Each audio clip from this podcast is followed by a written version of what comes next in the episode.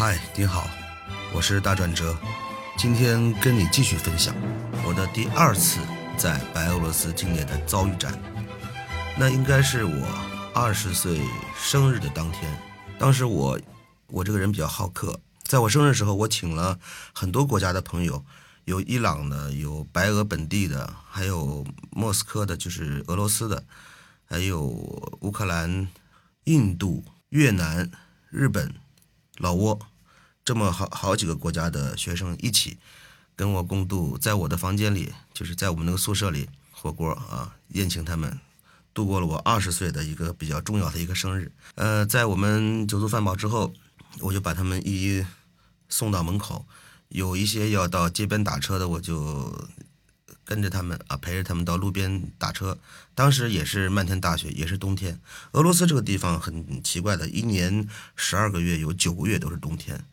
啊！一睁眼就是漫天大雪，在那天，我们都喝了酒了，然后把他们都一一送走。在回到宿舍的那段路上，大概也就是五百米吧，四五百米的样子。在折返回去的路上，又又又又又和光头党正面遭遇。这帮人呢，跟上次我说的那场差不多，但是看上去年龄要稍微再大一点儿。呃，个个呢也是很精壮啊。他们那个地方年轻人胖肥胖的很少，看上去体型都很好，都挺精神的。然后他们又把我们拦住了。事后我才知道啊，可能是因为他们在询问询问我们为什么呃喝那么多酒。因为其实，在白俄或者是俄罗斯境内，它政策是禁酒的。那么这种规定在我们中国没有，那么我们有没有这个概念？呃，想着庆祝一个生日嘛，喝点酒是正常的。但是呢，其实，在他们境内也有很多人在喝酒，只不过他们都是自己人，平时就不说，就不提这个事儿。但是当他们看到有外国人在喝酒，而且那么开心，啊，是吧？而他们的那种那种酸楚的劲儿上来了，就是呃，那他们经济不好嘛。你看我们外国人、亚洲人，啊，又有钱买肉吃，又又有钱喝酒，他们就心里本能的有一种。嗯，就是羡慕嫉妒恨吧，再加上呢，这帮人他就是一个，呃，跟上回一样，也是一个就是黑社会，类似于黑社会的一个组织。这下找茬又找到我们，一样的规矩，阿进呐阿进，一对一，我又被推选出来了，我又又又又又被推选出来了。当时我身边好像也也是四五个人，但是只有我一个中国人，上后面的那几个都是。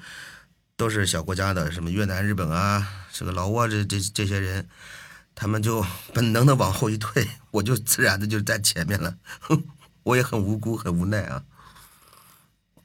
这时候，他们他们也是很有默契，对方也是有一个人站了出来。那时候跟我理论的时候，因为喝了酒嘛，也没听清说什么，再加上那个风大雪大的，也没听清他们在说什么，就是那意思，就是咱们开打吧，啊。他们很直接的，只要跟你发生冲突，一切以拳头来解决问题。那么我只好按照他们的这个习惯，因为挡住我们退路了嘛。这时候说时迟，那时快，梆一拳就砸到我脸上了。但当时加上这个喝了酒，这个寒风凛冽的吹在脸上，这个感觉很麻木。虽然我知道，但是没什么感觉，只知道挨了一拳，脑袋震了一下，也没感觉疼。但是我知道战斗开始了。这时候我也不能饶他了，不能饶了他，对不对？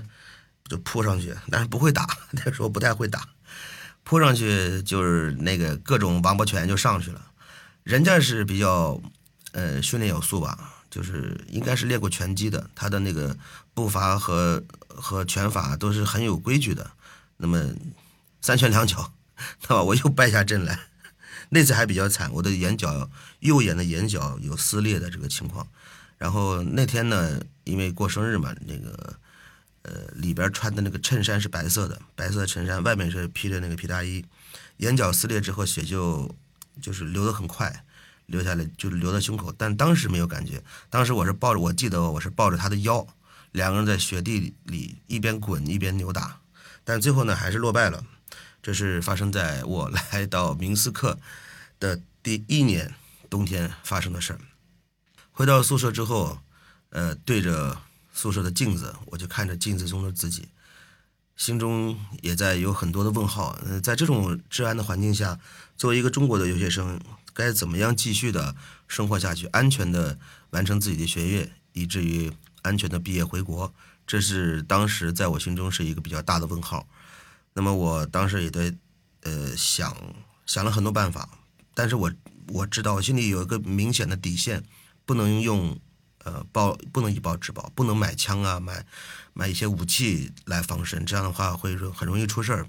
那就剩下一条办法，就只能是通过练拳、练习搏击来增强自己的体质，至少是能增强自己的反应能力和逃跑的速度，啊，这是最贴合实际的一种想法。从那以后，我就在我们宿舍对面呢有个白俄罗斯明斯克，明斯克是他们的首都，呃，有个叫明斯克体育馆。里面我找到了一群练习空手道的培训班一个教练，那个教练叫尼克莱尼克莱维奇，他是我空手道生涯中的第一位老师，也是一位俄罗斯人。从此我便踏上了至今为止二十四年的空手道学习之路。好，我是大哲，今天我们就聊到这儿。呃，如果你对我的经历感兴趣，请给我一个关注。加点赞好评，如果您有不同意见，欢迎在评论区给我留言，继续讨论。我们今天先聊到这儿，拜拜啦。灿烂星